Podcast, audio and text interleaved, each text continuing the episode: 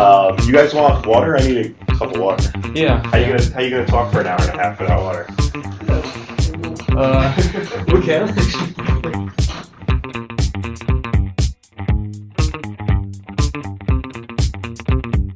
Welcome to the To Do podcast. It's, uh, it's the seventh episode of To Do podcast, uh, podcast for beginners, and this is a special episode uh, in English, as you may notice. And uh, today with me, uh, Evgeny, Hi. and we're gonna chat with uh, Greg, who's currently. Uh, what's your title right now? It's I am uh, executive director of technology content management at the New York Times. Wow. Yes. Sounds cool. Uh, all right. So yeah. So this, this episode uh, recording in uh, New York Times uh, building. Mhm. We're in New York, and uh, unfortunately tomorrow is our last day here, so it's perfect chance to chat with uh, Greg today.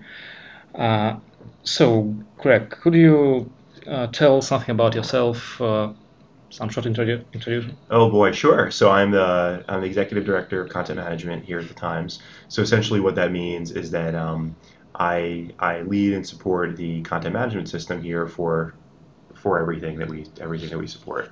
So it's uh, ultimately how things get to the paper, how things get to all of our digital properties, how content is created and edited by reporters, editors, um, sort of the whole the whole breadth of what takes a uh, an article from its beginning to actual publication. Um, we also have uh, a lot of a lot of partners, a lot of consumers. So our mobile products, our digital products, um, partners outside the company that we feed um, that pay for data feeds and content feeds and things like that. Um, so that's sort of my day to day. I've been here for about four and a half years, um, which is kind of a, a kind of a long time in the digital side. Yeah. Um, on the newsroom side, that's a drop in the bucket. Um, but uh, that's kind of the uh, kind of where I am now and what's going on. Okay, thank you. Oh yeah, we'll back uh, we'll back later to a question about years and times. Uh, so, uh, what is your history? How you've been hired uh, by New York Times? Where you work, worked before? Oh geez. Well, um, I'm I'm I'm a little bit older, so I'm almost uh, I'm almost 38. Um, so I sort of you know I went to college in the late 90s, um, just here in New Jersey. So I grew up in New Jersey all my life. Um, so I went to a pretty a pretty small college. It's called the College of New Jersey now, down in Trenton, um, kind of in the in the middle of the state. And uh, you know, when I graduated high school, you know, we had personal computers, but it wasn't anything like we had today. Like Um, some PCs? We had, yeah, I had like a 286 or something, and Oh. we used it to mostly play games and things like that. Uh-huh. Uh, but I was always into video games, always into science fiction, stuff like that. So when I went to college, it was like, you know, the internet was kind of starting to get going.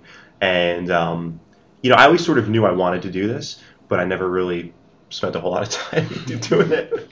Mhm. Um, we did not have a computer science class in high school or anything like that, so it really was kind of you know you learned on your own uh, until you got to college. So when I went to college, it was pretty much really starting from scratch. Mhm. Um, so uh, you know we learned there, and it was um, the first language we used was uh, something called Mathematica, which was a recursive programming language, and it was really just to Really? kind of to get our feet wet um, and to get us understanding recursion and um, just some kind of best practices.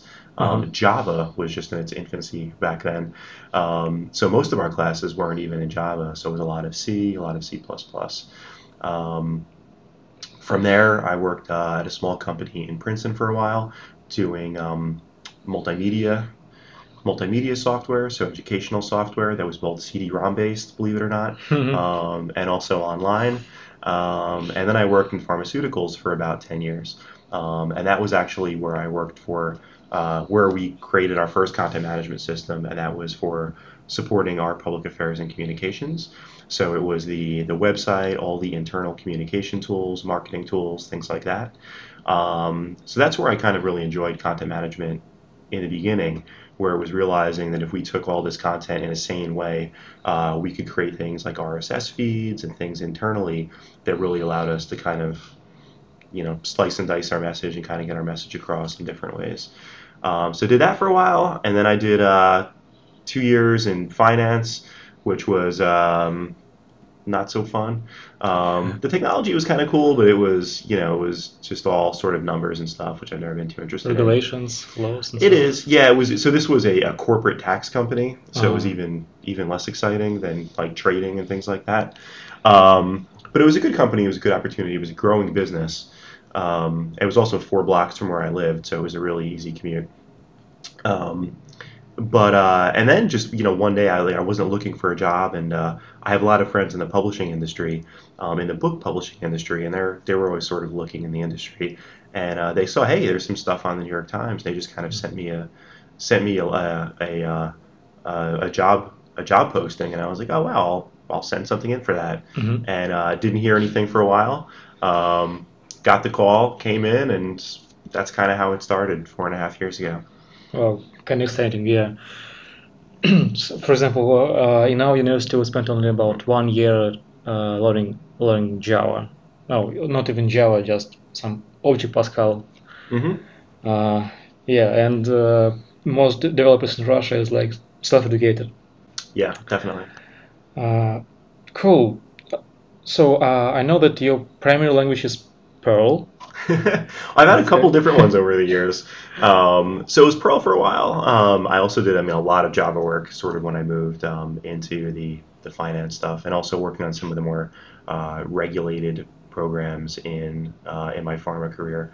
So the content management in pharma sort of morphed into more content management, but also more document management. Mhm. Um, so a lot of that is FDA filings and regulations. We're getting drugs approved and things like that. Mhm. So it's more workflow based, kind of document specific um, work. Um, and I wasn't as into that because it's it's a different type of. It's everybody looks at it as oh it's content management. It's but it's it's a little bit different. Mhm. Um, so uh, so a lot of that was Java based. So it's kind of been um, Perl and now Java, I guess, is the closest thing. And then and then as you guys know, a little bit of PHP. Um, Yeah. But I was mostly a hack. Still am at PHP. yeah, so you comments in Perl and PHP, and like I was surprised that you can fix anything like in almost every language. So, what language could you recommend for beginners? What is the most perspective? What is the easiest one? And so on? Oh wow, that's a good question. Um, there are a lot of good ones now. Um, things like Go and Scala that are very Uh-huh. concise and sort of allow you to do a lot with less. Um, I guess if I was a beginner, I'm interested in learning Go for a lot of those reasons. Yeah. Um, I don't know if that's the perfect beginner language. Um, I mean, for me, you know, I loved learning C because I loved learning all the low-level aspects of everything. Mhm. Um, and that's something I'll talk about later when we, we talk about sort of, you know, what I think new developers should focus on is I really liked that I wasn't sort of sandboxed. Um, I had access to all the memory on the machine. I really had to think about the memory that I was using and when I was releasing it and things like that. Um, so I think having that low, that low level knowledge is really interesting. Whether or not you want to do that first, I don't know. Um, so that's where maybe something like Go um, or something like Java, which is a little bit more, you know, you're a little bit more sandbox, you're a little bit more constrained. Mhm. Um, you have strong typing, you have good object oriented principles that are important to kind of lay a foundation for. Um, so, so I guess I, I would start with, with Java or something like Go. yeah, I like also. I But, also but it's also been a while I've, since I've been a beginner, so. right, right. Uh, okay, so you spent about four years in uh, Times, and you've been promoted to manager. right? Yep. How it happened, and like how do you like it? Oh well, at, you know, at the time it was um, my we were sort of taking on. So, so the Times we used to actually be two companies. Uh, I'm not even sure if you guys know this, um, but not too long ago we were the New York Times proper and we were the New York Times Digital, uh, two separate companies. And digital was essentially a downstream consumer of our data feeds from the paper. So it was really we got the paper feeds, and then production would happen in New York Times Digital to make things web ready. So things like adding images, um, putting things together for a section front representation, so the listing on the homepage, things like that. Um, and um, so that so, so that, that that's kind of where that that separation used to exist. Um, so what happened is um, sort of our you know our team kind of came in in a conscious effort to make uh, those two companies one company. So we had a lot of I don't want to say duplicative IT teams. Um, but we had sort of the paper CMS and the digital CMS, and we wanted to make that a a concerted effort to, to make that the same. Mm-hmm. Um, so what happened was kind of our digital leaders took on more responsibility for some of those paper systems. So that's my what was my boss's boss's boss at the time. Um, so at the time, I was working on dedicated feeds out to the mobile platforms, uh, and my boss was sort of getting elevated to oversee all of digital content management. So there's kind of a spot opening up. Uh-huh. Um, so he had kind of floated the idea to me at the time, like, "Hey, do you want to be a manager?" And I was like, "No, nah, not really," um, just because you know I sort of liked being a you know I liked being a developer. I still do, um, and I, I, got a lot of satisfaction out of actually producing things, fixing real problems, uh, and all that stuff. And at the time, I'd only been here for about a year and a half. Um, and as you guys know, there's a lot to learn. There's a lot of sort of domain knowledge around the organization um, that I really kind of felt like I wanted to keep kind of my my ear to the ground and working on the nuts and bolts um, to kind of get a better sense of how that worked. Um, but ultimately, I kind of gave in. Um, and, and for a lot of reasons, uh, you know, I just sort of felt like it was, I guess, time. I'd been working in, in the industry for a while. Um, I felt like I had a good enough grasp, and um, and I realized too that I, I sort of was getting the chance to, I guess, be more impactful in that role. Um, that I had a small team there of about four people that I was sort of getting four times the work done um, than just the one Greg. Mm-hmm. So it was sort of even though I was a little hesitant and sort of losing a little bit of that grounding, or that's what I was afraid of at the time. Um, I, you know, I, I, felt like it was worth taking the uh, taking the plunge, and I also really believed in and had a good relationship with that manager. So it was kind of like, yeah, I'll try it. Um, and then I, you know, I knew if I really hated it in you know a year or two years or whatever, I'd, I'd probably be able to to to reassess at that point. And uh, uh, how like you you're a manager and so you have to attend every meeting almost every meeting. Your day is well now i do. back then i didn't. full booked right? Um, well now i am and it's just kind of something that, that sort of grows and um, and a lot of that really depends on the process of the company. Uh-huh. so you know we were we were growing very fast. So you know we were going from a small company of you know 20 developers to 50 developers to 200 developers. Now we have something like 500. Um, so it's it's difficult in kind of how that scales. When you're small, there isn't a lot of process. You know, oh, this guy knows that, this guy knows that. You all kind of get together and you you solve problems and you, you allow things to grow. But when that kind of grows exponentially fast, um, and you know there isn't a wonderful model for documentation and uh, and creating services out of things that a lot of different teams use, um, it sort of becomes you've got to get a lot of people together to make decisions and ask questions and solve problems and, and all of those things. So not all of the meetings were sort of super productive in that way, where a lot of it was like, hey, who remembers how this worked? um, but it's a good lesson because that's the kind of thing that we're sort of trying to you know you, you recognize that hey we can't do this at scale anymore um, mm-hmm. and it's something that we've been actively trying to mm-hmm. trying to build software infrastructure for so we're almost done with history Evgeny. yeah you're a manager and uh, you have to uh, to hire people sometimes mm-hmm. Uh, describe you please the hiring process in New York times oh sure well we have um, individual recruiters here um, or dedicated recruiters that are um, sort of always kind of going out trying to find resumes, things like that. We have our job postings. Um, we also have, um, I mean, a lot of the hirings that we get are through our just referral program. So if you are an employee and you refer your friend or someone that you think is, is a good developer um, or a good position anywhere in the Times, um, there's a nice referral bonus. I think it's like $2,000, um, which is a good incentive. So it's also you want to bring in smart people and you also get a little incentive for it. Um, so a lot of our hirings are that way. Um, we do a lot of outreach in you know meetups, community events, things like that. We host some community events. Um, we use those as kind of recruiting tools. Um, so that's kind of how the way it works, and it's I think it's a mix it's a mix and match of all of those of all of those different types of things. Um, but ultimately, it's we get a good candidate somehow through all of those all of those avenues. Um, and the first step is we do a phone screen. So uh, just like you guys did, I think Kosha, yours was with me. Yeah. Um, I can't remember Zhenya if yours I was, was with me or speaking with, not. with Daniel. with Daniel. Um, so another manager here on the team. These names don't mean anything to everybody out there. Um, and um, just to kind of gauge whether or not that's someone that we, you know, we kind of want to bring in. Um, and then typically the process is we bring them in on site, and it's a it's a long interview process. So my interview was five people. Um, it took like three and a half or four hours, um, which is good and bad. Um, and that's something I'd love to talk to you guys about um, and kind of see what what your reaction is to that. Um, but usually we have a different person focus on different sort of different principles. Mhm. Um, so it's you know we'll have someone focus on algorithms, someone focus on sort of nuts and bolts of the language that they're actually using. Um, so you guys got the PHP sort of drilling from from someone, um, and then it kind of goes from there. Um, somebody focuses on you know cultural fit. Somebody focuses on you know I, mostly I, I ask about um, experience and sort of you know um, good and bad examples, things like that. Um, and that's the way it works. Then collectively we make a decision of, of whether or not we think that person is someone we want to work with.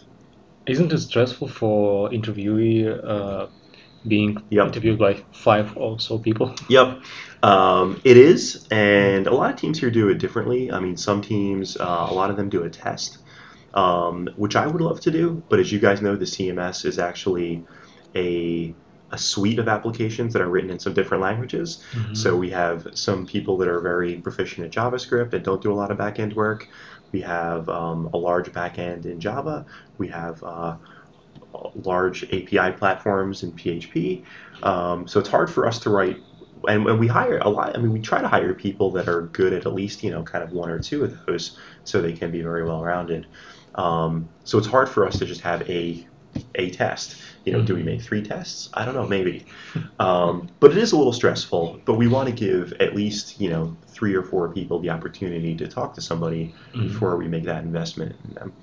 Um, so the other way to do it is, and I've done this at previous jobs, is that we do sort of two or three people interviewing that person at the same time, and that's stressful too, um, because it feels like it's kind of you know one on three. Um, I, I had worked at a previous job where we used to do like four or five people interviewing the same person, one person at the same time, and I was always like, man, this feels like a firing squad, you know.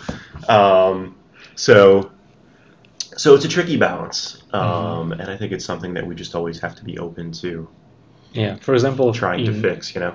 Yeah, in EPAM we have one-on-one, uh, mostly these interviews, uh, but it's split. it.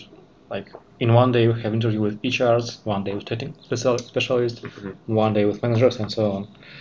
Yeah, I think that's a better model. Um, the hard part is that a lot of the candidates that we have coming in um, have a lot of other options and other offers. So we kind of want to, we need to move quickly in a lot of cases. Um, so the more that you draw out that process, it's also a bigger time commitment if it's someone that already has a job Yeah. um, to come in three consecutive days uh, and tell their current boss that they're sick or they've got to go to the dentist or whatever it is. So, um, so I'm not sure what the perfect answer is, but it's something that we're always conscious of trying to trying to improve on. And do you have interns in NYT? We do, we do. So we have a summer intern program every year. Um, we we don't get a lot of them in CMS for whatever reason. I'm not sure why. Um, it's just a kind of a budgeting thing and a um, an allocation thing. Um, but we do. So it's a whole. Uh, it's actually a whole program where they kind of come in together. Um, they get split up to. So they ultimately roll up into a certain discipline of whether it's mobile, uh, search, or uh, or web products, and um, but a lot of times we, we've done it differently over the years too, where sometimes we put little teams together to sort of work on a beta product, um, so they get the sense of a little bit of kind of product ownership um, and the ability to kind of see um, to work with different teams here within the times, um, and they have presentations and a party at the end of the summer and all that stuff. Uh, and then usually, I mean, the ones that are good, which usually are a pretty high percentage of them, uh, you know, we try to hire when they're when they're back and they're done with school. Uh, And that that worked out really well for me too. So when I was in college, um, I had an, inter- an internship at a local pharmaceutical company, and um, and it was great for me. Um, I learned a lot there. I spent about a year there, so two summers, and even during the school year, I worked about 15 or 20 hours. Uh, and it was me back then writing CGI scripts for finance and everyone else to enter, you know, their uh, internal requisitions for chemicals and lab equipment and all that stuff. Um, and it was it was a lot of fun, and I made a lot of money. I made twelve dollars an hour. Um, I was I was like the Donald Trump of campus. I had all the video games, everything, man. My twelve bucks an hour is pretty exciting. Right, so, and company can choose uh, the best uh, one from all these interns and hire on a full time, right? We do, and it kind of depends on on what their discipline is. So if we Uh-huh. have you know five iOS developers, um, we probably have five iOS openings right now. So in that case, we might be able to take them all. Um, you know, we may not always be able to, um, but a lot of times the interns come in, you know, without a very strict discipline and are just kind of excited about doing anything important. Um, and we have a lot of important work. So in a lot of cases, we have some that are just kind of interested in doing anything, kind of helping out. Um, and in that case, it's kind of a choice between, you know, a couple of different departments and a couple of different disciplines here within the Times. Yeah. Never heard about the same in Russia, right? Do you? You guys don't have interns? Mm, I don't think so. Maybe for, just for. I heard about the same in the medicine sphere, but Mhm. not in the software developer. Well, it's starting to happen sometimes uh, when uh, big companies in Russia uh, are looking on students for, for some years, I think, but it's uh, kind of rare. Uh, well, it's maybe it's similar, yeah, but uh, it's not so. For, for example, in EPAM uh, we have some interns. Ah, yeah, yeah, right. Yeah. Well, it's a good idea because you're you're not only working, which is great, and getting some industry experience of just kind of understanding how things work in the corporate world, um, but you're also getting sort of fostered and mentored. So you know, where I worked, there were the same types of things that we have here, where it's sessions where we, you know, like here we have sessions where I show them the CMS, um, talk Mhm. about how we get all of our data to all of our apps. So Mhm. just a great learning experience as well. Cool. Uh, okay, so and today is a special day for for the company for this digital department. It's last day of our business trip. Uh, It's yeah, special for that reason too. Yes.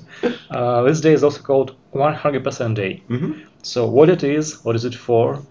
Sure. So it's something that we uh, we came up with a couple of years ago, um, kind of in response to the way that Google does their 20% time, um, which I, I've heard from people who work there is more like 120% time, um, the amount of time those guys work. But um, so for us, it was just to give people the ability to sort of have a little bit of time to work on whatever they want. So the, the it's kind of a play on what Google did, where at Google you have 20% of every week to kind of work on um, more personal projects. Um, so here we said, okay, we'll give you 100% of your time, but just for, for one day. Um, One day in and- a year? Well, it used to be um, twice a year, and then we started doing it every quarter.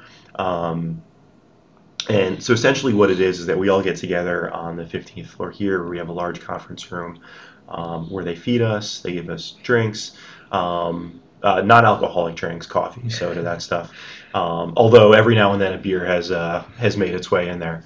Um, and basically, it's a chance for you to work on, you know, kind of whatever you want. And it started off as really whatever you wanted. So if you wanted to work on something that was a um, just a new learn a new programming language, you could do that. Learn a new framework, you could do that. Um, it's evolved a little bit now where we, we try to want it to have a little bit of a focus on something something within the company. Mhm. Um, although you know nobody really acts as the police with that, um, but it's a great opportunity to meet with other developers. So we have a lot of developers, somewhere between four and five hundred.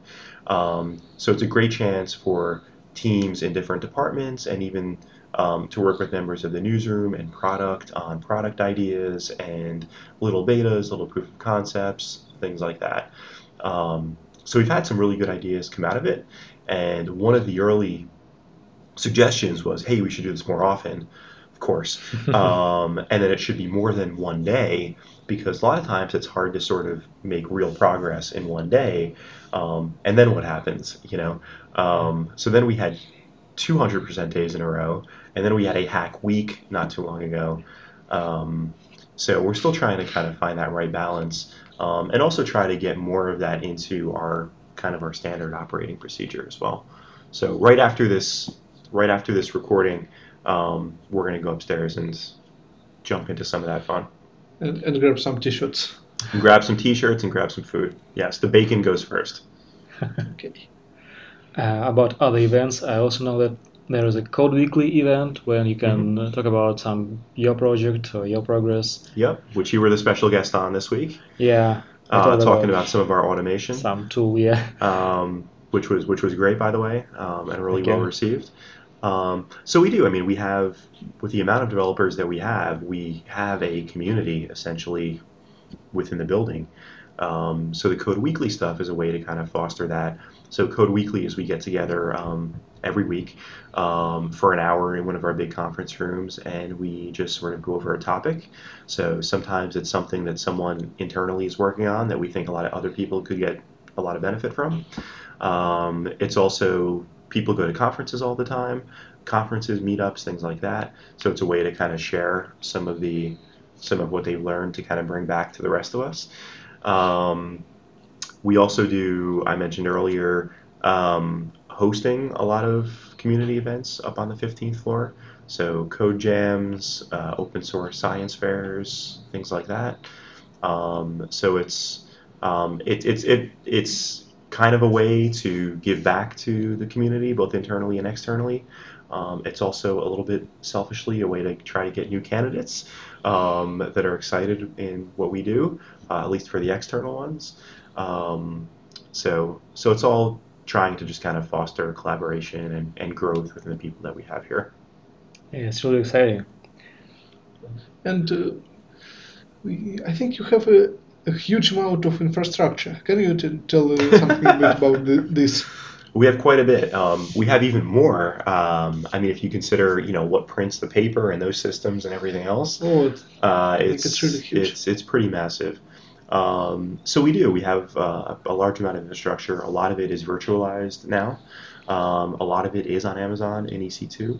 Um, so it's it's it's kind of a, a combination of both of those things. We've done a lot of uh, virtualization on actual hardware that lives in our data centers. So we have large data centers, just for digital speaking now, paper is all over the place.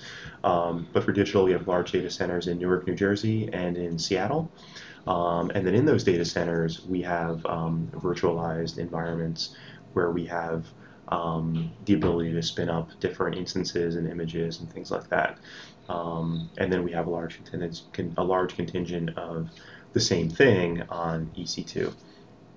So infrastructure, um, software infrastructure, we have we have quite a bit, um, and it's something the teams have been doing a little bit differently. So in the CMS, our software infrastructure is we have uh, a MySQL database, um, we have uh, JMS queues, um, which is active.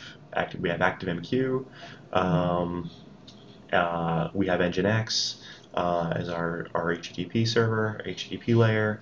Um, but every team is doing it a little bit differently.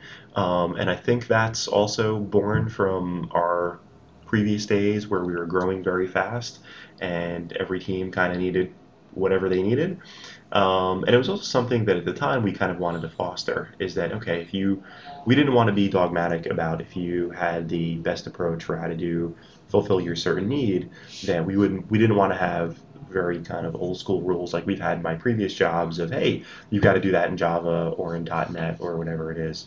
Um, so what we've got is kind of a, a little bit of a hodgepodge um, which is good and bad. Um, and i think we're we're looking now to try to reel some of that in just for our own our own just to have a little bit more consistency to be able to write more libraries and reusable components. Um, but that's kind of the state that we're in now all right. Uh, I know that there's uh, there's uh, employees who working for about 19 years and even more in your times. Uh, like for for us, it's kind of insane. Uh, and usually in Russia, software develop, software developers changing their company every maybe two or three years because of you guys better not yeah I know yeah I'm fully satisfied with current work. not you guys um, I, it depends. I mean, I think that is the culture a little bit here too, um, especially in areas where the market is hot. So New York City is one of those markets. Um, San Francisco is another one of them. Um, and it's it, it really kind of depends. It's um, you know a lot of people sort of feel that as a way for them to kind of grow and learn different things and try different things. Um, you know, it's um, there's pluses and minuses to kind of both. Um, you know, I've been here four and a half years. I'm I'm not going anywhere anytime soon. Um, I kind of like being somewhere for a decent amount of time because you get to really understand the business, um, and especially when it is a place like this that is so much an institution. Um, we have kind of a great opportunity here to really turn us from a newspaper into a forward-thinking digital media company, um, one that can grow fast and quickly into new digital products, whether they're watches or um, glasses or whatever else it is. Um, so to me, I see a lot of benefit in sort of retaining a lot of that knowledge and helping helping this business with it. Mm-hmm. Um, so I think it's all it, it, all really is a personal thing, and it kind of depends on on what you want to do and, and what you value. Uh, okay, some random topics. Uh, I was excited when I saw that uh, anyone can offer any idea, and uh, if it if this idea will collect enough votes for this, uh, it will be discussed. Yeah, yeah, yeah. And so on, and uh, that's how a couple of things happened. Like I was, we, we solved problem with markers in every room. what else? Yep. Uh, there was something else actually. Maybe 100% day? Sure, I, I, it might have been part of it. Um, so what you're talking about is a um, a program that we have where these are suggestions that employees can make, um, not just about the department that they're in, but really about anything and not just software or product or anything like that.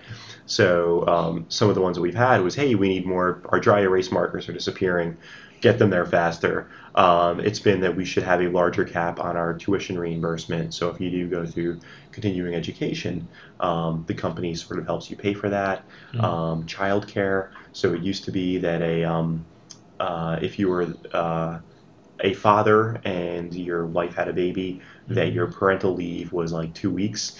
Mm-hmm. Um, now it's like six weeks um, for for the men. We're talking about. Yeah.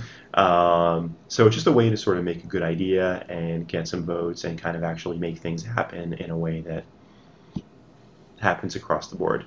Um, but it's cool. I agree that it's kind of a very a really refreshing concept. Okay. Uh, could you tell about, about your career plan? What? Uh, Mine personally? Yes. Oh man, I don't know. Um, I, I guess I've never really had one, um, which is both good and bad. Um, you know, I've always been mostly interested in working um, on important, impactful things, um, and that's why I mentioned before, kind of the place that we're in now is a really exciting place for us to be um, and to work in an industry that is such an institution um, and where we have, I mean, as far as the journalism side goes, uh, the absolute best of the best in the world. Um, I mean, if you're a journalist and you come to work at the New York Times, I mean, that's the pinnacle of your career. So it's rare that you get to work with such a high level of, you know, incredible people. Um, and we're, you know, we're sort of getting there too on the technology side, um, which I think is, I think is awesome. So um, for me, it's always just been about kind of being in that situation of I didn't really care what I did. I didn't care how many people worked for me or you know what my title was or any of that. Um, so I think that's maybe kind of a good lesson is that if you just work hard and you care about what you're doing and are always willing to kind of take on a little bit more if it helps the overall goal, um, then you know good things kind of kind of just happen. Um, so that's my that's kind of what my philosophy's been. What my goal is is to kind of keep doing what we're doing, um, and uh, you know try to bridge some of the gaps and to answer some of those challenges and questions that yeah. we have now. Perfect answer. Perfect answer. Thank you. And last three questions. Uh, oh boy. One is about uh, your hobby. I know it's I know it's you Mets fan. Right? yeah, I made a lot of bad choices in uh, in choosing sports teams as a kid. Um, I'm a Mets fan. I'm a Jets fan. Um, I love the uh, New Jersey Devils hockey team. So growing up in New Jersey my whole life. Um, so you know, some other hobbies. I try to play tennis. I try to stay active with that. Um, I'm a little I'm a little bit of a music nerd, so I have a, uh, a turntable and records and stuff like that. I'm a little bit of a, a budding audiophile. Um, a lot of old heavy metal records.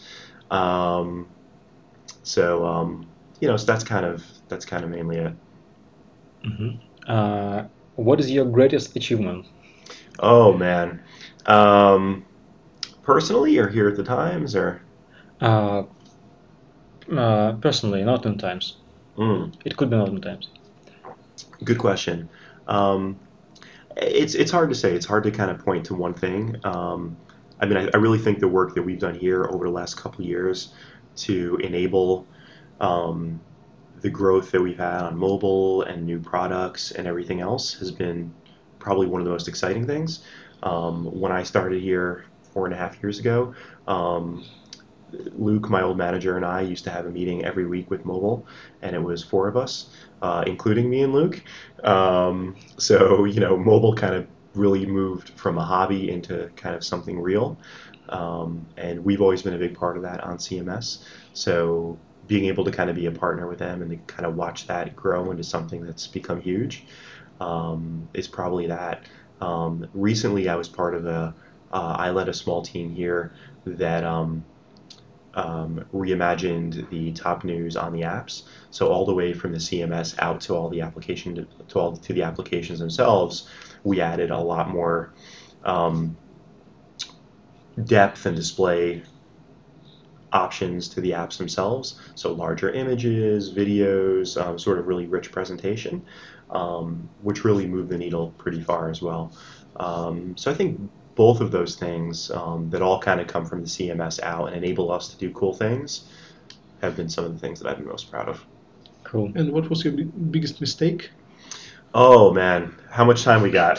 Um, I think not so much, but man, it's, it's it's hard to it's hard to pinpoint it. I mean, I guess looking back, it's nice to say that I haven't had too many really big mistakes. Um, there have been choices that you know I look back now that I kind of you know I wish I wish we didn't make. Um, Like anything, maybe mistake in architecture or the product. Oh, I don't know. For example, uh, once I sent some uh, confidential information uh, to customer. Yeah, to all was- customers instead of one. Uh, not all of them, but yeah, some part of them. I, I have done that at a at a previous job, not here. Um, at one time, we had you know like sort of a preview version of the site and a and a real version of the site, and um, it was our set of press releases. And um, oh, that was that. This is actually this is an even better one. We had a um, we had our our FDA our FDA release, so our quarterly earnings report. Mhm. And the quarterly earnings report we would actually put together the night before, but we couldn't release it online and to the market until the next day. And uh, we accidentally, for about 10 minutes, released it the night before. Oh. Um, and that was really, really bad because we, you know, there's FDA regulations and all kinds of stuff. It was, it was pretty horrible. Um, so, and it was really, it was really a software, a software glitch. It was a bug that kind of made it happen. Um, so because of that, we had to, um, no, we could no longer prep it the night before. We had to all wake up at like five in the morning and actually be at the office, and a bunch of checks and balances to make sure that that didn't get out the way it did. Um, so that was pretty horrible, and a uh, but a good learning experience. That you know, it's if you have something special like that, you really need to make sure that you have the steps in place to make sure that Yeah, good that stuff doesn't happen. Um, so that's definitely something I, I've taken with me my entire career as a good example of what not to do and something to guard against. Uh, all right. Yeah, thank you. I'm, I'm out of questions. Yeah, me too. has last one. Uh, thank you for for spending your time with us. Uh, thank you for coming.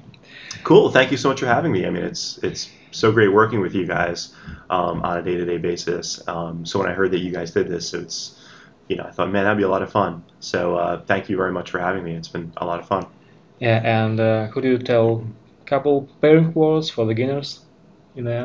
Oh wow, sure. So um, I think it depends on, on who your audience is. Um, if it's very much beginners, um, one of my biggest mistakes, kind of just getting into programming, was uh, you know I I'd be in class in my first programming class in college, and we get you know a, a job to do write a program that does that does this.